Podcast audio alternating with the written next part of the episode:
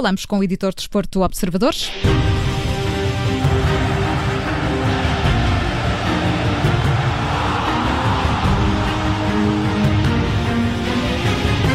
Junta-se a nós neste tiebreak o Bruno Roseiro. Bruno, bem-vindo.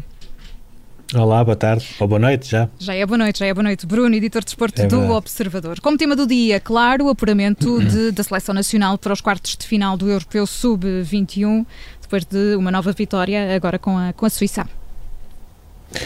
Sim, uh, uh, originalmente uh, até tinha uh, pensado trazer mais alguns desenvolvimentos que apareceram sobre o caso Alcochete, mas achei que as pessoas também já estão um bocadinho fartas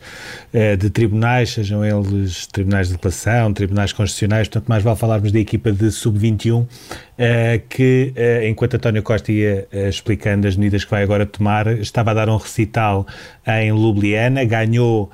o terceiro e último jogo desta fase final do Campeonato da Europa contra a Suíça, marcou muito cedo logo um gol pelo Diogo Queiroz, uh, fechou o jogo praticamente uh, com dois gols em cinco minutos uh, a meio da segunda parte, mas aquilo que fica sobretudo são os quase 900 passes que a equipa conseguiu fazer, uma eficácia de passe de 91%. Ao intervalo, Portugal já levava quase 500 passes feitos e isto para quem não viu o jogo, uh, acho que poderá ser, num número, o melhor resumo que se pode fazer do que é que é esta equipa. Ou seja, uma equipa que uh, desta vez jogou com o Daniel Bragança ao lado do Vitor Ferreira e do Fábio Vieira, e é uma equipa que não precisa de ter aqueles médios tradicionalmente mais físicos, como existem algumas equipas também neste campeonato sub-21, uh, por uma razão muito simples, que é, é, é os outros meio-campos praticamente não tocam na bola. Mais uma vez foi um recital Daniel Bragança, Vitor Ferreira, Fábio Vieira, uh, e isto mostra a, a, grande característica desta equipa, ou seja, uma organização coletiva muito forte. Portugal acaba estes três jogos com três vitórias e sem sofrer golos. É também o segundo melhor ataque, uh, só a Holanda é que marcou 8 golos, Portugal acaba com 6, eh, passa para os quartos de final do Europeu de Sub-21, eh, sendo a par da Dinamarca a única equipa só com vitórias, algo que Portugal nunca tinha conseguido, e agora eh, é, é, é pena que o campeonato não possa acabar já nesta altura, porque me parece que Portugal seria mais favorito se pudesse continuar agora a campanha e não tivesse de jogar os quartos de final com a Itália, que é o próximo adversário, no final de maio, que são contingências também que também estão relacionadas com a pandemia, uhum. mas olhando para aquilo que a equipa foi capaz de fazer nestes três jogos com Croácia, Inglaterra e Suíça, olhando para o facto de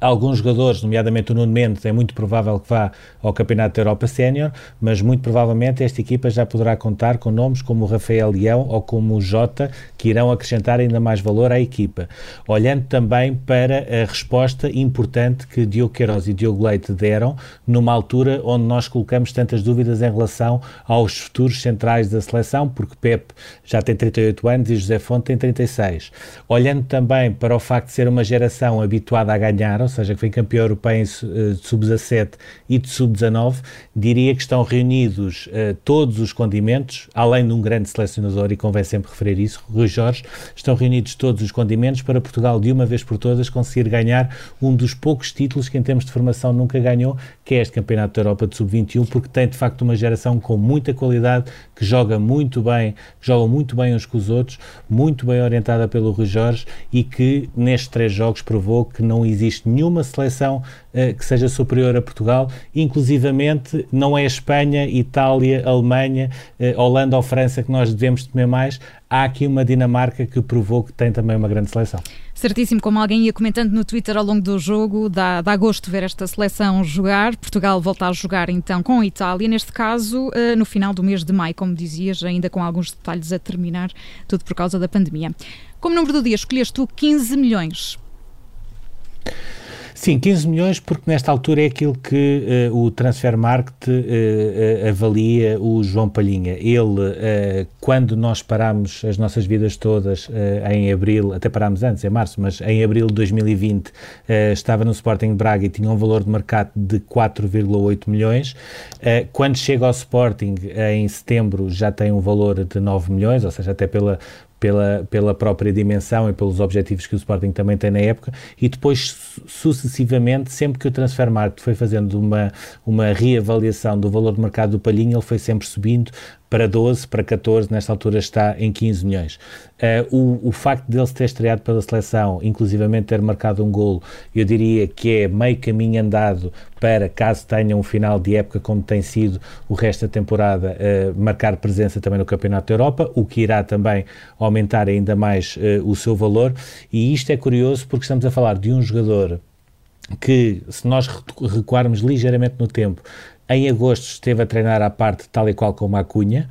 Uh, só foi reintegrado no início de setembro no plantel do Sporting, já depois de terem sido recusadas propostas na ordem dos 12 milhões de euros, quer do CSKA da Rússia, quer do Al Nasser da Arábia Saudita, eh, não só pelo valor em si, mas também pela, porque as próprias propostas não eram propostas que agradassem muito a João Palhinha, que a sair gostava de ir para outro tipo de campeonato menos periférico do que Rússia e Arábia Saudita. Fez o primeiro jogo uh, só na quarta jornada na recepção do Sporting ao Futebol do Porto e daí para cá tornou-se não só indiscutível, mas também um destaque não só do Sporting, mas do próprio campeonato. Aliás, olhando para aquilo que tem sido sido o campeonato. É verdade que Pedro Gonçalves, até por ser um médio mais de características ofensivas do que propriamente um avançado e de liderar a tabela dos melhores marcadores, será sempre um dos grandes destaques, mas enquanto jogador e enquanto uh, capacidade de evoluir durante uma temporada, diria que o João Palhinha é mesmo o grande destaque deste campeonato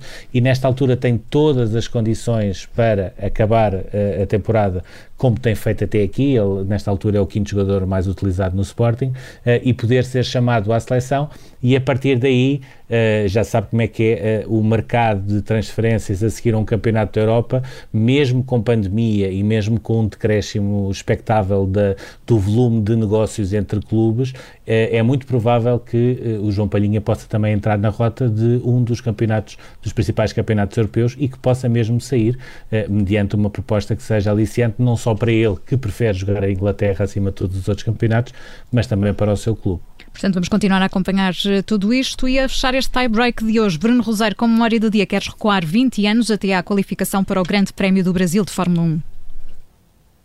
Sim, 20 anos, porque uh, há 20 anos fez história. Foi a primeira vez que uh, dois irmãos conseguiram os dois primeiros lugares uh, numa qualificação de um grande prémio. O Michael Schumacher, na altura, estava na Ferrari e ficou em primeiro, como costumava também até ser normal à altura. O seu irmão, Ralf Schumacher, estava na Williams, fez o segundo melhor tempo. Uh, curiosamente, nenhum deles ganhou essa prova, acabou por ser o, o David Coulthard, na altura estava na McLaren, uh, que acabou por ganhar esse grande prémio do Brasil. Ainda assim foi, uh, até essa altura, 2001, foi a melhor época que o, que o Schumacher, irmão mais velho, Michael, teve, foi campeão pela quarta vez, conseguiu ganhar 9 das 17 provas, portanto ganhou mais de metade das provas. O Ralph uh, conseguiu também uh, duas, uh, três vitórias perdão, em grandes prémios, acabou no quarto lugar da geral, naquele que foi também a sua, o seu melhor ano de Fórmula 1. Eles depois acabaram por se cruzar várias vezes, já se tinham também cruzado até uh, no, no passado, cruzaram-se algumas vezes no pódio. E o mais interessante uh, nesta altura, e recordando sempre também a figura que, que foi uh, Michael Schumacher, e nós falamos muito agora daquilo que Lewis Hamilton anda a fazer, e bem, até porque Hamilton é muito mais do que um piloto,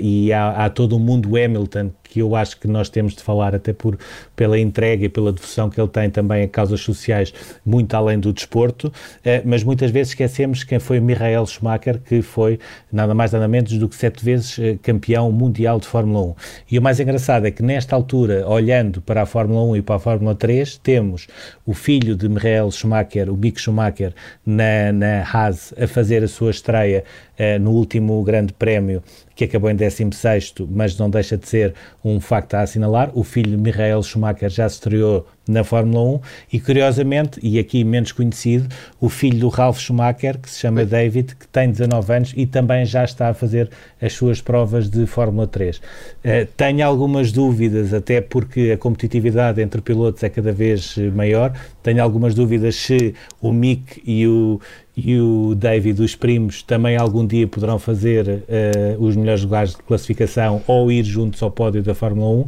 Tenho mesmo muitas reservas sobre isso, mas ainda assim não deixa de ser a história de uma família que uh, passa de, gera, de, geração em geração este gosto e esta capacidade de, de poder conduzir uh, os melhores carros do desporto motorizado. É mesmo isso. O Bruno Roseiro é editor de Desporto Observador, juntou-se a nós uh, no tie break. Esperemos amanhã já no horário habitual. Bruno, obrigada novamente por ter estado connosco. Obrigado. Até já.